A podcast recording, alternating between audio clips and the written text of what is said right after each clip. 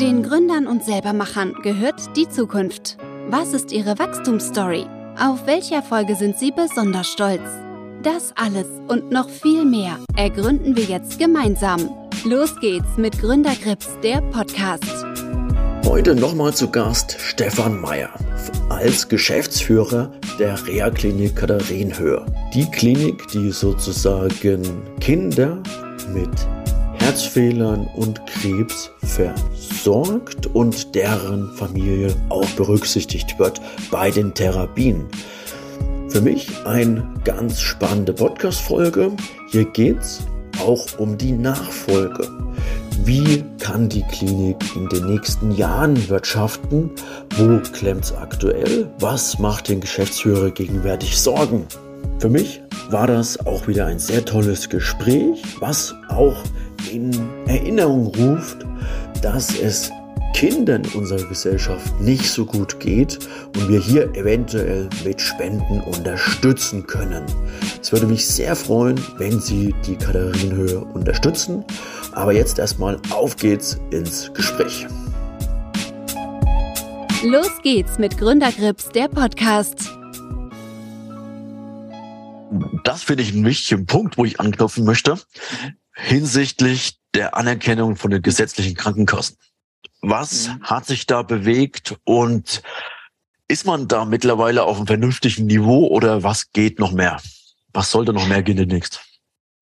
Also man hat wirklich enormes erreicht. Wenn man sich vorstellt, äh, ich habe ja noch alte Unterlagen von meinen Anfängen, wie schwierig es war, eine einzelne Familie durchzuboxen, die Finanzierung durchzuboxen, wie man gekämpft hat, wie man wirklich dann auch ganz interessante Konstellationen. Dann hatte fünf Personen mit zehn Kostenträgern, um auch dann äh, hier mit der Krankenkasse, mit äh, irgendwelchen äh, Zuschussgebern, mit der Rentenversicherung.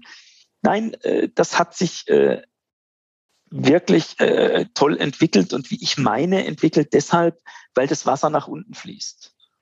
Es hat eine Notwendigkeit gegeben. Es war wenn ich helfen will, dann kann ich nur so helfen, indem ich die gesamte Familie aufnehme. Und das sind viele Leute, die früher äh, Widerstand gezeigt haben, die äh, gesagt haben, es kann doch nicht sein und verständlich für einen Außenstehender. Ja, da ist einer krank und fünf Leute gehen Reha. Wir haben mal eine Familie gehabt mit 13 Personen. Ja, ähm, obwohl man natürlich auch sagen muss, bei den Eltern, die hinterlässt der monatelange Krankenhausaufenthalt auch Spuren.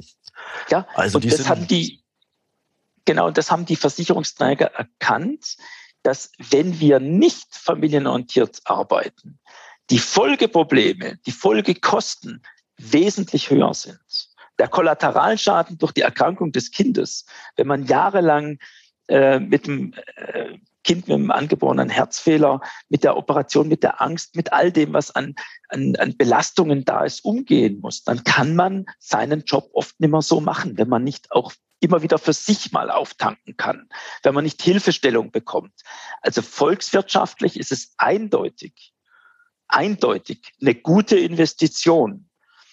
Und das, wie gesagt, war am Anfang natürlich schwer, den Leuten begreiflich zu machen. Aber durch die immer größeren Erfahrungen, die man damit gemacht hat, die die Kostenträger auch sammeln konnten. Also ich glaube, da hat die Erfahrung äh, gezeigt, hoppla, so kann ich nachhaltig helfen und ich kann mich dem nicht versperren. Und dann haben die Kostenträger das auch erkannt. Wir haben äh, auf politischer Ebene viel gemacht. Die damalige Staatssekretärin im Gesundheitsministerium war bei uns auch dann im Aufsichtsrat. Also wir haben da ganz viele äh, Offenheit auch gehabt ähm, und viele Menschen, die sich äh, der Thematik angenommen haben. Aber ich glaube, das Überzeugendste war der Erfolg der Behandlung. Klingt gut. Und ist das aus Ihrer Sicht dann jetzt aktuell ein Setup, mit dem Sie leben können? Oder wäre vielleicht doch noch ein bisschen mehr Akzeptanz notwendig? Es ist die Frage, mit was man leben kann. Ja. Also ich kann natürlich wir haben äh, eine gute Situation im Vergleich zu früher. Es ist äh, top, dass wir äh, das Gros der Versicherten auch erreichen, insbesondere die gesetzlich Versicherten. Wir haben aber noch Probleme bei den Menschen, die in der Beihilfe sind, also bei Beamten, wo es sehr schwierig ist, immer wieder im Einzelfall zu einer Lösung zu kommen. Ich werde jetzt nachher mit einer Familie telefonieren, ähm, wo einfach enorme Restkosten da sind, wo die Beihilfe, äh, gibt ja ganz viele Beihilfestellen, Landesbeihilfe, Bundesbeihilfe, also man darf nicht die Beihilfe über einen Kamm scheren, aber in dem konkreten Fall wird es noch sehr schwierig sein. Und äh, die private Versicherung ist natürlich dann immer auch ein privater Vertrag, den ich schließe. Ja. Ich kaufe mir etwas ein. Was habe ich eingekauft? Da ist nicht der Gesetzgeber, der die Leistung vorgibt, sondern das, was ich als Versicherter mir eingekauft habe. Und da ist oft Rehabilitation nicht dabei. Also es gibt natürlich noch diese Sonderfälle, ähm, um die wir uns kümmern müssen und die mir Sorge machen. Und für mich ist der Einzelfall, also die Einrichtung selber, könnte man sagen, ist, ist auf der sicheren Seite. Die Einrichtungen haben alle, äh, das Gros der Versicherten äh, wird es alles bekommen. Aber der Einzelfall, der, der in der Situation drin sitzt, dem schlecht geht und der sich dann mit diesen bürokratischen Hürden herumschlagen muss, da gibt es schon noch was zu tun. Also da sind schon noch einige, die auf der Strecke bleiben. Das kann ich gut nachvollziehen, glaube ich. Mhm. Das ist so, dass dann viele auf wirklich hohen Rechnungen sitzen ja. und, ja. und nicht wissen, wie sie da wieder runterkommen sollen. Obwohl sie ja eigentlich nichts dafür können, sondern einfach nur. Ja. Und das ist, äh, oh, gibt ja viele, viele Beamte, die auch ein geringes Einkommen haben. Also man muss nicht glauben, dass ein Polizeibeamter in dieser Republik äh, Spitzenverdienst hat. Also da gibt es viele, die auch wirklich äh, gut rechnen müssen und dann gibt es natürlich auch viel äh, Zusatzbelastungen, die durch die Krankheit kommen. Und gerade bei der privaten ist es manchmal so, dass dann manche Leistung nicht bezahlt wird. Also wir haben gesetzlich Versicherte, wir haben viele, die finanzielle Probleme haben, weil dann das zweite Einkommen wegfällt. Muss ja fürs Kind da sein und für die Familie da sein. Weil äh, all diese Planungen und, und, und Dinge, die man sich vorgenommen hat, auf einmal nicht mehr realisierbar sind. Also es gibt auch Not beim gesetzlich Versicherten. Ähm, aber zumindest die Versicherungsleistung Rehabilitation wird bezahlt, wenn auch nicht auskömmlich. Die Pflegesätze sind alle nicht äh, so, wie sie sein sollten. Mhm. Ja. Dann lassen Sie uns vielleicht nochmal optimistisch in die Zukunft schauen. Wo möchte die Katharinenhöhe in fünf bis zehn Jahren stehen? Denken Sie da über weitere Anbau nach oder? Die Katharinenhöhe hat, wie gesagt, eine lange Geschichte hinter sich und immer eine Geschichte der Veränderung, das sich mhm. auf das wandelnde Klientel einzustellen. Ähm, in zehn Jahren wird sie ohne mich dastehen, weil ich bin 1960 geboren und ich finde es auch wichtig, äh, auch Wechsel zuzulassen. Ja, ich bin jetzt so lange da und habe so viel, habe schon vor zehn Jahren meinem Träger gesagt, wenn ich 60 bin, habt ihr doch ein Interesse, mich loszuwerden. Äh, hatten sie nicht, haben sie auch jetzt nicht. Also ich bin da gut in der Arbeit und fühle mich auch wohl und das Team und das ist, aber es ist natürlich ein Wechsel. Äh, vielleicht eine persönliche Frage an Sie. Kann man einfach auch aus so einem Job mit so vielen auch glänzende Kinderaugen einfach so einfach gehen. Man muss. Man muss, ja. Aber man wie, muss, wie füllt man diese Lücke fallen. im Leben? Das ist, wird nicht leicht. Ja. Ich habe eine sehr gute Frau, die mir Rückhalt gibt. Und das ist, glaube ich, auch ein ganz wichtiges äh, Erfolgsgeheimnis, dass man nicht nur die Arbeit, bin kein Freund von diesem Begriff äh, Work-Life-Balance, weil für mich auch die Arbeit Teil des Lebens ist. Wohlgemerkt Teil, es ist nicht das Leben. Das ist ein Teil des Lebens, aber für mich ein sehr wichtiger Teil. Und natürlich wird mir dieser Teil fehlen. Das wird nicht leicht sein. Aber sie müssen ja auch Verantwortung irgendwann abgeben. Und äh, es gibt Positionen, wo es auch schwierig ist, einen Teil abzugeben. Ich habe jetzt eine langjährige Hauswirtschaftsleiterin, die ist 1993 zu uns gekommen und hat diesen Bereich wirklich unheimlich toll ausgefüllt mit Leben und Aktivität. Und die hat gesagt, aus familiären Gründen, die hat auch einen Arbeitsweg von anderthalb Stunden hin und anderthalb Stunden zurück. Wow. Also jeden Tag immer pünktlich und alles. Äh, sie hat einen Mann, der selbstständig ist, und hat gesagt, ich kann nicht mehr. Ähm, ich will ins zweite Glied. Da war ich zuerst sehr, sehr skeptisch und gesagt, das geht nicht. Also Sie können Sie doch nicht raushalten, wenn dann die Nachfolger da sind und was. Sie hat es geschafft. Oh, also sie hat, ist von 100 auf, äh, oder ist auf 50 Prozent runtergegangen. Ähm, hat zwei Nachfolgerinnen, also die eine für die Reinigung und die andere für den Service und die zwei arbeiten zusammen. Ähm, und sie hat es geschafft, da sich zurückzuhalten. Ähm, entgegen meiner Skepsis. Also von daher muss ich sagen, wenn ich jetzt sage, ich kann mir es nicht vorstellen, so auf halber Flamme, äh, sie hat mir bewiesen, es geht doch manchmal auch.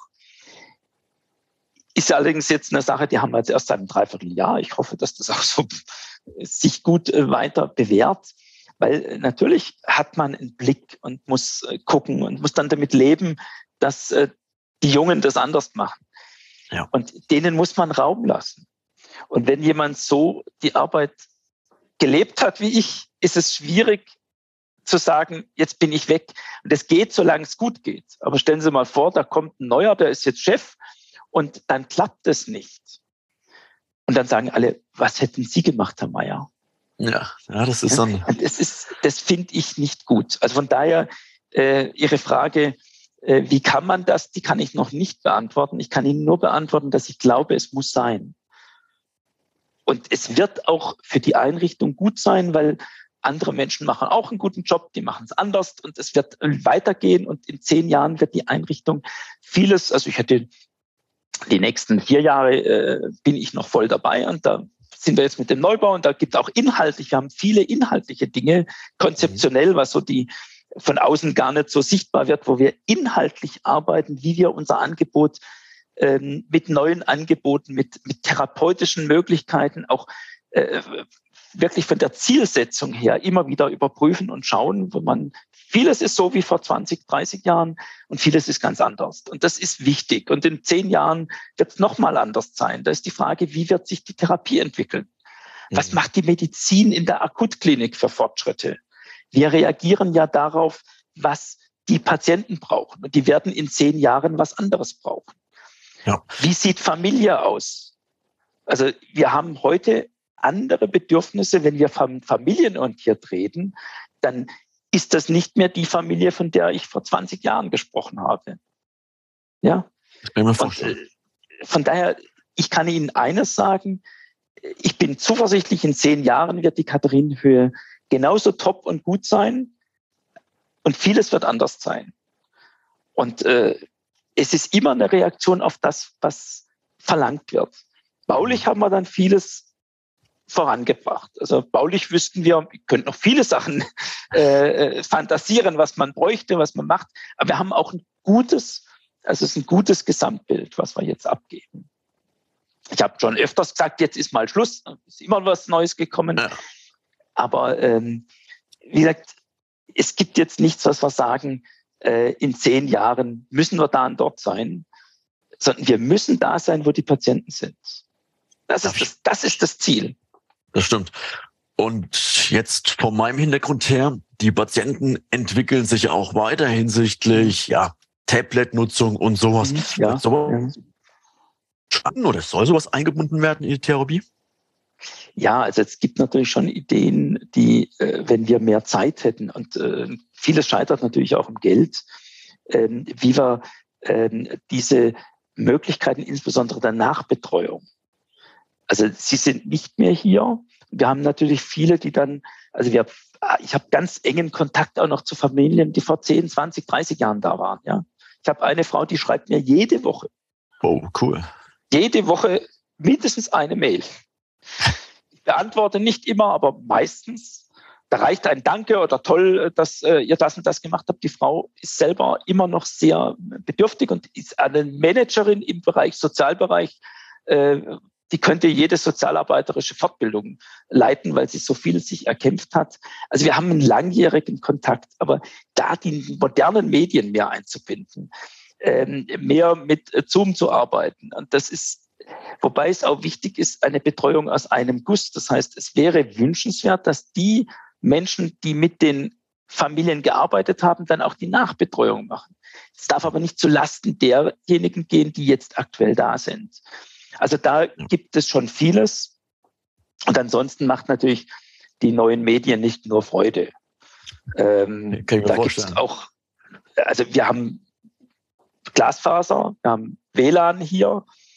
Ähm, wir sind da äh, zum Glück oder leider gut angebunden. ähm, ich habe, ähm, so, wenn Sie haben ja auch in diesen Bögen da kurz gefragt äh, nach Misserfolg und äh, habe das ja, nicht Erfolg so richtig. und Misserfolg. Wie ja. Sie das definieren?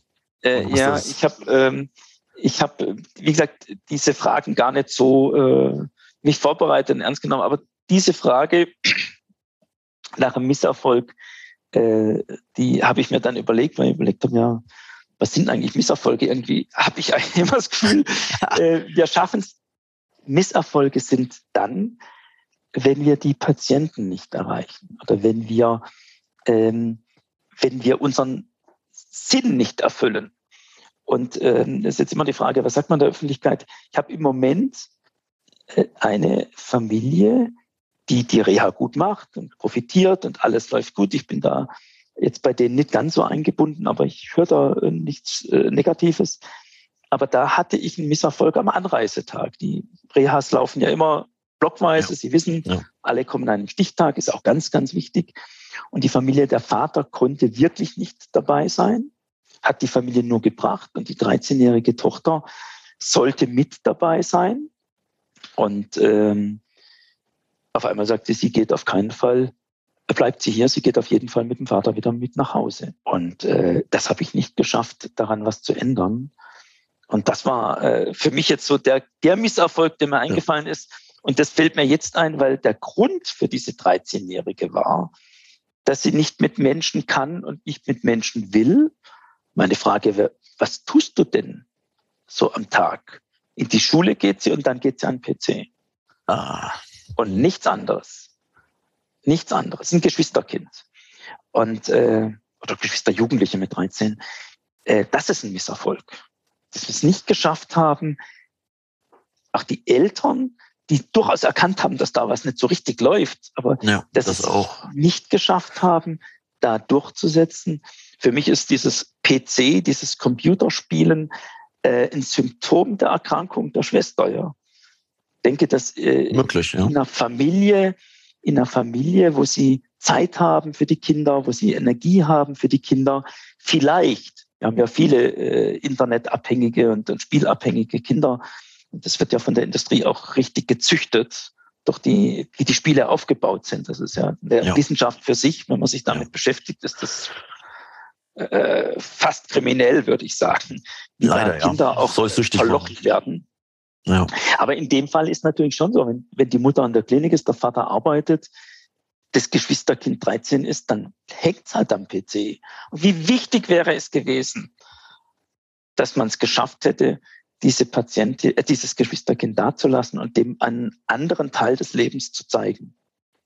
Ja, weil also vor allem das halt ja. Also ich, ich stimme Ihnen da wirklich zu, weil es ist ja auch jetzt aus meiner Perspektive als Elternteil, wenn ein Kind betroffen ist, dann ist es echt schwer, ähm, gerade durch diesen harten Weg mit Therapien und Krankenhaus und so, ähm, die gleiche Aufmerksamkeit dem Geschwisterkind zu schenken. Das ist nicht möglich eigentlich. Ja, ja. Das ist ein Ding der Unmöglichkeit.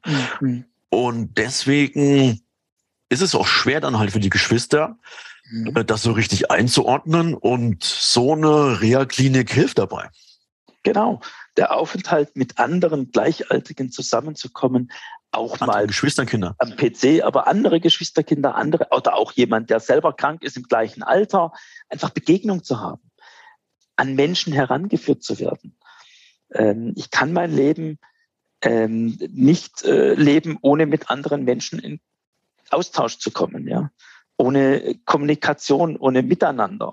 Also ich zumindest kann mir das nicht vorstellen ohne. Das ist das, was mir Spaß macht an der Arbeit hier, ja. Warum ich nicht ja. nur am Schreibtisch sitze und auch da rausgehe. Ja, das ist das, was Freude gibt. Und äh, das ist etwas, was diese computerabhängigen äh, schwer erfahren können. Auch braucht auch Kompetenzen, auch äh, Empathiefähigkeit, auf andere ja. zugehen, auch Mut. Das muss man erfahren und das ist äh, nicht einfach. Also das fällt mir zum.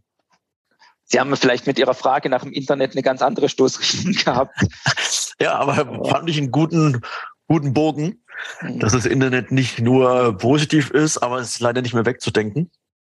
es ist ja auch gut, dass wir jetzt zum Beispiel äh, so einen Podcast führen können, Menschen informieren können, Menschen mitnehmen ja. können, äh, dass man nicht immer überall hinfahren muss, sondern vieles mit Zoom-Konferenzen machen kann.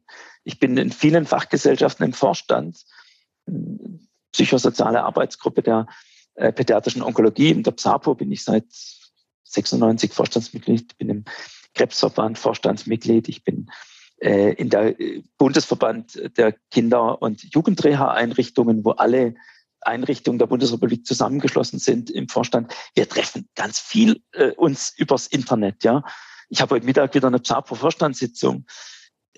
Früher hätte man da äh, nach äh, München oder nach Berlin oder nach Wien fahren ja. müssen ja. Äh, oder die in Schwarzwald. Das ist heute immer noch wichtig, dass man sich persönlich begegnet, aber vieles geht halt über Zoom. Also es bringt vor, Vorteile, es bringt Vereinfachungen, es bringt schlankere Abläufe, aber es sind auch Gefahren natürlich. Wir haben uns schon so ein bisschen Einblick gegeben mhm. in Ihren Alltag, dass Sie nicht mhm. nur am Schreibtisch sitzen.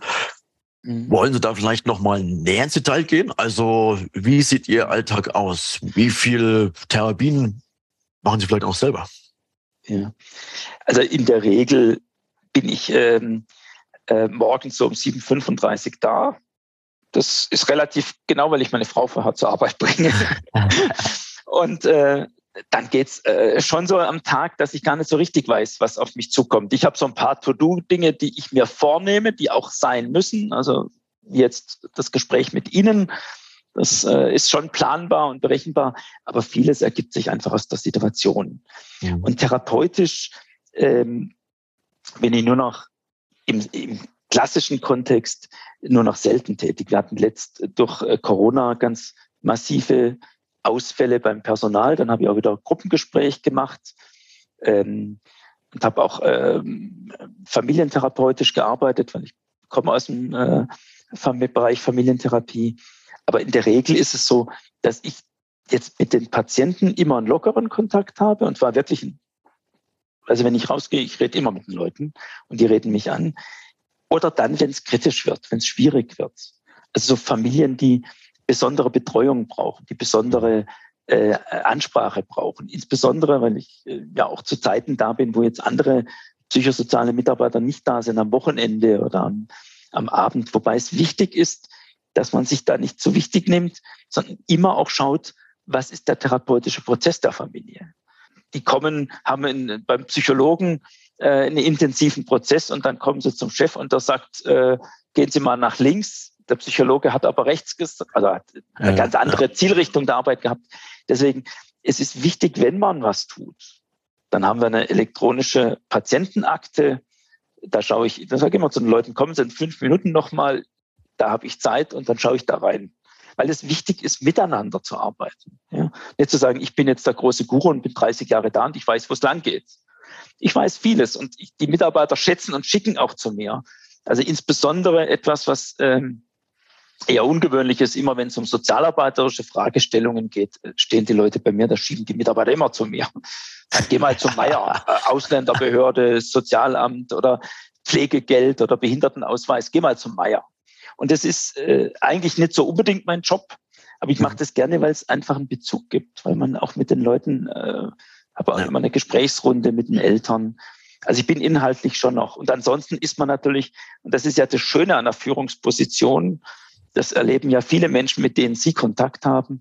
Du bist Allrounder, du bist für alles, du bist Architekt, du bist Personalverantwortlicher, du bist äh, Haushaltsmanager, du streitest dich mit irgendwelchen Kostenträgern herum, du bist Botschafter der Einrichtung. Ja. Äh, und deswegen ist es viel schöner hier zu arbeiten in dieser Position, wie wenn man irgendwo ist, wo man morgens genau weiß, was der Abend bringt und wo man auf die Uhr schaut und denkt, wann ist denn endlich Feierabend? Ähm, mein Tag ist lebendig, ist abwechslungsreich, ist äh, die Kinder äh, hier äh, sprechen mich als an und für manch einen, die sagen dann, äh, du bist der Hausmeister. äh, vollkommen in Ordnung. Das ist auch okay. Sehr okay. Also äh, manchmal bin ich, Entschuldigung, ich habe so einen trockenen Mund, manchmal bin ich dann auch der Hausmeister. Wobei ich da äußerst schlecht qualifiziert bin. Das ist unser äh, Techniker deutlich besser. Also auch die Mitarbeiter, die Abteilungsleiter anzuerkennen, nicht zu sagen, jetzt bin ich der bessere äh, Koch oder der bessere. Äh, nein.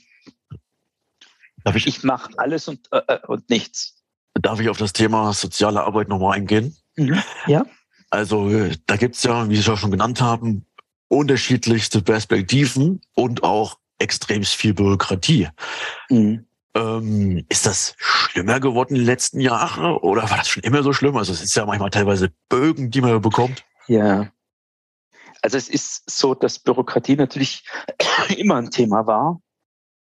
Wobei die Katharinenhöhe natürlich, oder die familienorientierte Reha insgesamt, eine Erfolgsgeschichte ist, wie man mit Bürokratie umgeht.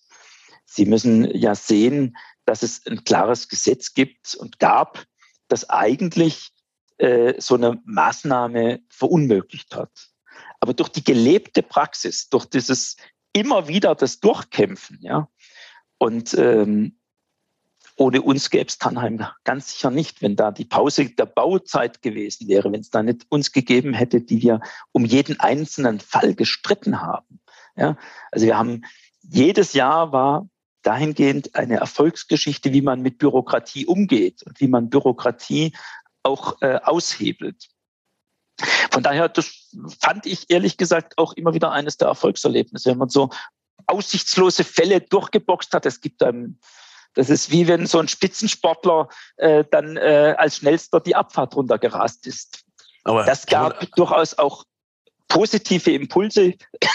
man hat es geschafft, die Bürokratie auszuhebeln. Was schwieriger geworden ist, sind die äh, Baubestimmungen, die, die ganzen Rahmenbedingungen. Und da hat sich schon was verändert. Die Bereitschaft der Menschen, auch mal ein Auge zuzudrücken, fünfe gerade sein zu lassen, äh, in der Verhältnismäßigkeit. Also ich, man darf nie mit Brandschutzbestimmungen oder ähnlichem spielen. Das ist ganz, ganz wichtig, dass man diese Dinge einhält. Gar keine Frage. Aber auch mal zu sagen, hoppla, da müssen wir jetzt einfach auch mal sagen, das ist in Ordnung so. Ja, wir geben so viel Geld aus, und das in allen Bereichen. Das ist äh, egal, mit wem Sie sprechen, ob das der Industriebetrieb ist, ob das überall werden wir mit Vorschriften zugedeckelt, die wir gar nicht einhalten können, weil wir sie nicht kennen, weil so viele sind, dass du gar keinen Überblick mehr hast. Ja? ja. Und es geht sehr stark darum, ähm, Verantwortlichkeiten wegzudrücken. Also, stimmt wohl, ja. wenn jetzt irgendjemand sagt, ja, da machen wir jetzt eine Ausnahme, dann ja nicht so, dass man ihn da festnageln kann. Also dieses Bereitschaft, auch Verantwortung zu übernehmen, die hat deutlich abgenommen. Und deswegen ist Bürokratie lähmender vielleicht als früher. Und es hat auch abgenommen, da muss man wiederum Verständnis haben, weil äh, die Bereitschaft zu klagen, glaube ich, zugenommen hat. Ich habe damit noch nichts zu tun. Also ich bin, wir sind jetzt noch nicht verklagt worden, haben da noch keine, aber ich weiß natürlich auch, auch jetzt im medizinischen Bereich, dass immer wieder mal eine Stellungnahme von uns verlangt wird, weil äh, Behandlungsfehler von Ärzten, die, was wichtig ist, dass das gemacht wird, wenn dann Behandlungsfehler war. Aber es ist immer auch so diese, es muss einen Schuldigen geben, es muss jemand geben, und da hat natürlich auch ein kleiner Beamter am Landratsamt, der dann hingeht und sagt, das ist jetzt mal in Ordnung, auch wenn vielleicht das äh, nicht so hundertprozentig der Norm entspricht. Wenn der Angst haben muss, dass er irgendeine ein Verfahren dann äh, bekommt, dann wird sofort weggedrückt. Und das hat, also Bürokratie ist lähmender als früher. Das stimmt. Stimmt, das merke ich auch in meinem Alltag. Ja. Sie sind jetzt schon so lange an der Spitze sozusagen der, an der Katharinenhöhe. Hatten Sie einen Mentor, der Sie begleitet hat oder irgendein Vorbild? Es gibt äh, natürlich immer wieder Menschen, an denen man sich ein Vorbild nehmen kann. Und ähm, das ist sicherlich, ähm, wenn ich so in andere Bereiche hineinschaue, Menschen, die mich beeindruckt haben. Ähm, wenn ich jetzt jemand, mit dem wir auch engeren Kontakt haben, den Roland Mack beim Europapark sehe, wie der seinen Betrieb da äh, bis ins kleinste Detail äh, aufgebaut hat, mit welcher Hingabe er äh, da ist und auch trotzdem noch auf andere schaut, das soziale Engagement oder die Firma Hermle, mit der wir einen engeren Kontakt haben, Hermle AG in Gosheim, weiß nicht, ob Sie sie kennen. Auf jeden Fall. Ich bin auch stolz Klasse Firma. Sie sind Aktionär, gut. Also ich, äh, ich war ich da bei der sagen, hm? Das muss ich dazu sagen, gute, ich bin stolzer Aktionär von Hermle. Ja, und das ist toll. Die machen einen enorm guten Job und haben ein großes soziales Engagement. Wenn ich das Auftreten vom Dietmar Hermle sehe, ähm, der äh, auch schon mehrmals bei uns war, da auch der Benedikt, sein Sohn und die Tochter, äh, die Miriam, ähm, das sind, ist eine ganz nette, unheimlich offene, äh, menschlich warmherzige Familie, die aus dem sozialen Engagement heraus äh, vieles tut, die aber eine Verantwortung für den Betrieb hat und auch eine gute Übergabe hat, auch die, äh, wie sie aufgestellt sind. Bin jetzt da jetzt nicht der Fachmann, aber ich war, wie gesagt, bei der Betriebsversammlung auch, ich kenne da die Vorstände äh, ein bisschen. Also ich finde, dass da auch Familie mit professionellen ähm, Geschäftsführern, also mit Geschäftsführern, die Familie übernimmt Verantwortung, ist kompetent, aber hat auch äh, ein Umfeld, äh, auch wieder Dietmar Hermler, so die Generationenwechsel, finde ich klasse, finde ich toll. Also es gibt viele beeindruckende Menschen. Ich war letzte Woche ähm, in der Waldau-Schenke, das ist eine kleine Kneipe. Was heißt Kneipe? Das ist so ein Ausflugslokal, unheimlich qualitativ toll. Ähm, mit einer Liebe, einer Hingabe, der macht zwölfmal Benefizveranstaltungen im Jahr für uns und alles, alles, was da erlöst wird, geht eins zu eins zu uns. Das heißt, wow. der finanziert die, die Leute, die da arbeiten, kriegen nichts. Das ganze Team, die verzichten aus ganze Jahr aufs Trinkgeld. In der Wirtschaft, wo die Bedienungen aufs Trinkgeld verzichten zugunsten der Katharinenhöhe. Wow. Und äh, die, äh, wenn er da äh, einkauft, er, alles wird gestiftet und die Leute schmeißen es dann in eine Kasse, die zahlen nichts und schmeißen es dann in so eine Spendenkasse und die nehme ich dann mit. Äh, was wow. das Bier gekostet hat und was das Fleisch gekostet hat, was da, was die Musik, wobei die spielen auch kostenlos. Und der lebt sein, sein Wirtsein in einer Überzeugung, in einer, der ist authentisch, wie er äh, da herangeht. Also es sind da drei ganz unterschiedliche Branchen, ja, die Industrie, die Freizeit und eben äh, diesen Wirt. Äh, und alle drei Unternehmer haben eines gemeinsam. Sie identifizieren sich voll und ganz mit dem, was sie tun und setzen manchmal auch ihre privaten Bedürfnisse hinter das, was so, die könnten alles sich bequemer machen. Ja. ja. Aber sie tun vieles für den Betrieb und machen es auch, weil sie Freude dran haben. Also das finde ich auch ganz wichtig, dass man Freude hat an dem, was man tut. Und das habe ich auch. Das klingt auch absolut durch. Und normalerweise äh, stelle ich auch immer die Frage, was würden Sie anderen Managern oder Gründern raten? Bei Ihnen will ich das mal anders formulieren, weil Sie haben ja schon durchblicken lassen, dass Sie vielleicht in zehn Jahren nicht mehr da sind. Welchen Tipp würden Sie vielleicht Ihren Nachfolger auf mit auf den Weg geben? Dass er sich identifiziert mit der Arbeit, wie er sie sieht dass er so seine Einstellung dazu findet. Und ich finde, so eine Arbeit, wie wir sie machen, äh, muss immer den Patienten in den, oder die Familie, den Betroffenen in den Mittelpunkt stellen, dass er das ausrichtet auf die Menschen, für die er da ist. Ja?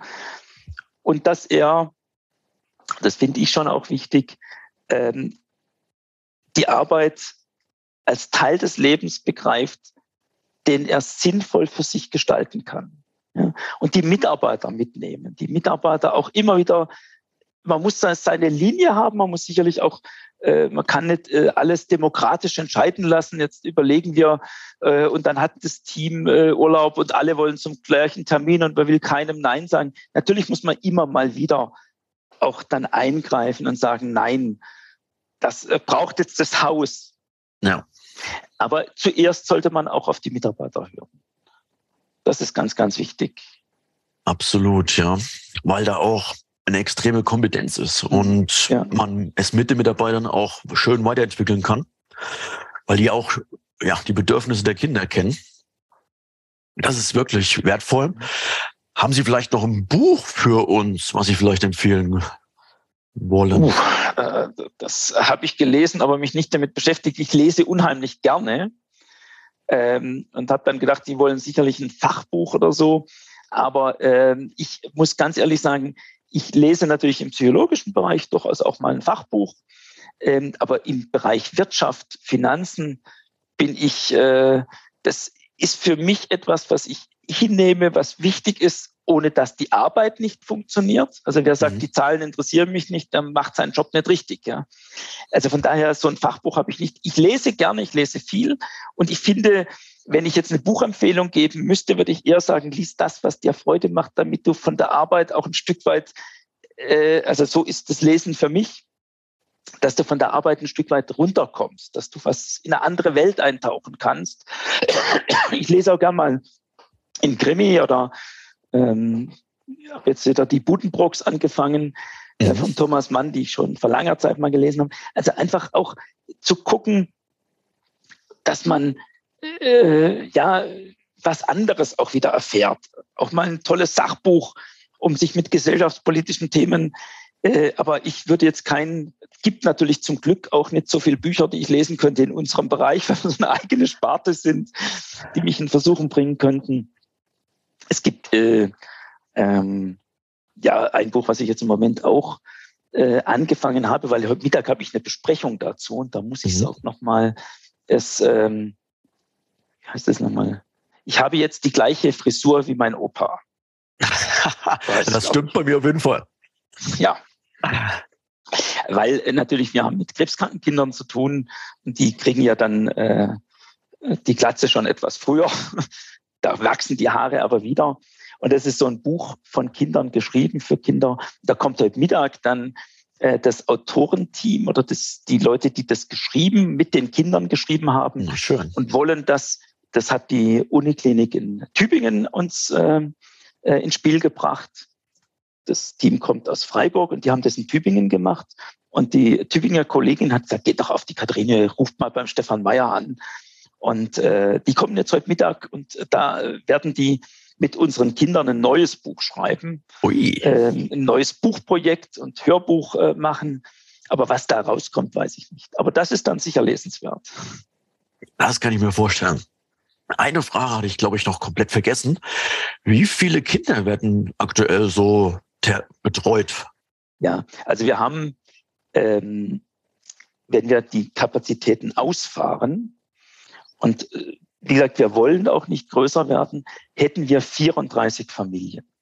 Also 34 mhm. kranke Kinder und durchschnittlich gesehen sind bei uns ähm, im letzten Jahr, dieses Jahr habe ich es noch nicht ausgerechnet, 1,03 Geschwisterkinder da gewesen. Also mhm. pro Patientenkind durchschnittlich ein Geschwisterkind. Das wird dieses Jahr ähnlich sein. Ähm, Im Moment haben wir viele äh, Geschwisterkinder da, große Familien da. Wir haben äh, auch Räumlichkeiten und das ist also Vorgang nach wichtigen Schritten. Also als wir die Wohnqualität permanent und immer mehr gehoben haben, das war schon wichtig, damit man den Familien adäquate äh, Wohnraumsituation geben kann. Wir haben jetzt immer auch freie Zimmer. Also wir ah, könnten ja. mehr belegen, also die Wartelisten, selbst wenn wir 34 Familien hätten, hätte ich freie Zimmer. Aber das Haus ist auf 34 Familien ausgerichtet. Ich kann immer auch jetzt, wenn jetzt der Stiefvater kommt oder so, den auch aufnehmen. Also 34 Familien ist wirklich die Obergrenze. Äh, Im Moment sind es, glaube ich, 30. Hm. Corona geschuldet. Und bei Richtig. den Jugendlichen und Erwachsenen haben wir ein separates Haus ein Gebäudekomplex, das ist ein bisschen anders, als Sie es kennen, ähm, bewusst eine klare Grenze. Also wir haben im Prinzip zwei Häuser in einem. Da drüben sind eigene Massage, eigene Physio, eigene Fitness, eigene Werkraum, eigene Aufenthaltsräume, eigene Behandlungsräume für die Ärzte. Zwei Teams, die parallel arbeiten, aber gemeinsam arbeiten. Das sind maximal 15 Jugendliche und 15 junge Erwachsene. Und im Moment sind so um die 20. Also wir haben zwei Gruppen, dann kleinere Gruppen. Ähm, also im Moment sind es glaube ich unter 20 sogar. Ähm, da sind auch keine Wartezeiten. Es ist schade, äh, wir haben immer versucht, durchgängig eine Gruppe von 15- bis 17-Jährigen zu haben, durchgängig mhm. zwölfmal im Jahr. Mhm. Und da ist die Nachfrage aber gar nicht so groß wie die Kapazität.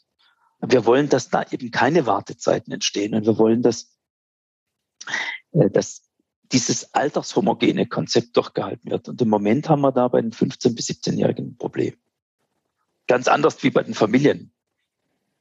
Wir haben, wie gesagt, die anderen machen das zum Teil nur im Sommer oder nur eine Gruppe. Wir haben zwei Gruppen, die parallel laufen. Äh, das ist immer eine Herausforderung, weil es nur wenig Patienten in dem Alter gibt. Und gerade beim herzkranken Kind, Jugendlichen ist es ja so, dass die nicht wieder in eine Klinik gehen wollen, dass die Motivation von 15-, 17-Jährigen in so eine Reha zu gehen, wenn sie es dann kennen, ganz anders. Aber so ja. dieses, ah, da wieder Ärzte. Und eigentlich bin ich doch gesund. Eigentlich will ich doch was ganz anderes. Ich will doch nicht wieder zu den Kranken. Ich will ja, doch zu denen, die leistungsfähig sind. Und deswegen ist da ähm, immer möglich zu kommen, ohne Wartezeit. Das ist schön zu hören. Also ähm, ich finde, unser Podcast war eigentlich recht ruhig. Haben Sie noch ein Thema, was Sie ergänzen wollen? Nein, also außer dass ich all denen, die zuhören, danken möchte für das, was sie tun, weil jeder, bei mir ist es so offensichtlich, wenn ich rausgehe, habe ich eben, und das ist wirklich so, äh, diese lachenden Kinderaugen und auch diese, oder manchmal auch gerade am Anfang der Reha auch sehr belastete Kinderaugen. Ja. Aber die hellen sich auf in den vier Wochen. Und ich glaube, wir können nur arbeiten, weil viele drumherum ja auch diese Gesellschaft am Laufen erhalten und jedem an seinem Platz wünsche ich, dass er da Zufriedenheit hat und dass er da auch sieht, hoppla, meine Arbeit hat auch einen Nutzen, einen Sinn, egal was ich mache, dass er da eine Einstellung dazu findet. Und äh, wenn dann der ein oder andere an Weihnachten denkt, uns noch was zu spenden, ist es auch kein Fehler. Wir können es brauchen, aber auch andere soziale Einrichtungen können es brauchen. Schönes Schlusswort. Vielen lieben Dank, Herr Mayer, für das Gespräch. Hat mich sehr gefreut und ich wünsche Ihnen alles Gute und viele strahlende Kinderaugen. Vielen, vielen Dank Ihnen auch und eine gute Adventszeit und schöne Feiertage. Dankeschön. Tschüss. Tschüss. Wir haben jetzt schön gehört, dass viele Leute dafür arbeiten, dass die Augen von krebskranken oder herzkranken Kindern strahlen können hier in Deutschland. Aber dafür sind sie leider auf Spenden angewiesen. Der Betrieb ohne Spenden und die Weiterentwicklung ist nicht möglich. Deswegen würde ich Sie bitten, Bitte unterstützen Sie die Katharinenhöhe und spenden Sie für diese Kinder und deren Familien. Vielen lieben Dank. Gründern gehört die Zukunft. Wir möchten im Podcast Gründerkrips Ihnen ein paar Gründer vorstellen und auch gründergeführte Unternehmen besprechen. Warum? Man kann im Gespräch mit den Gründern einiges lernen für sein eigenes Business, aber auch für seine Investmentphilosophie. Deswegen würde ich mich freuen, wenn Sie unseren Podcast Gründerkrebs unterstützen, indem Sie ihn bewerten auf den Plattformen und einen Kommentar dalassen. Es freut mich sehr, dass Sie das Gespräch verfolgt haben. Ich wünsche Ihnen einen schönen Tag. Ihr Florian König.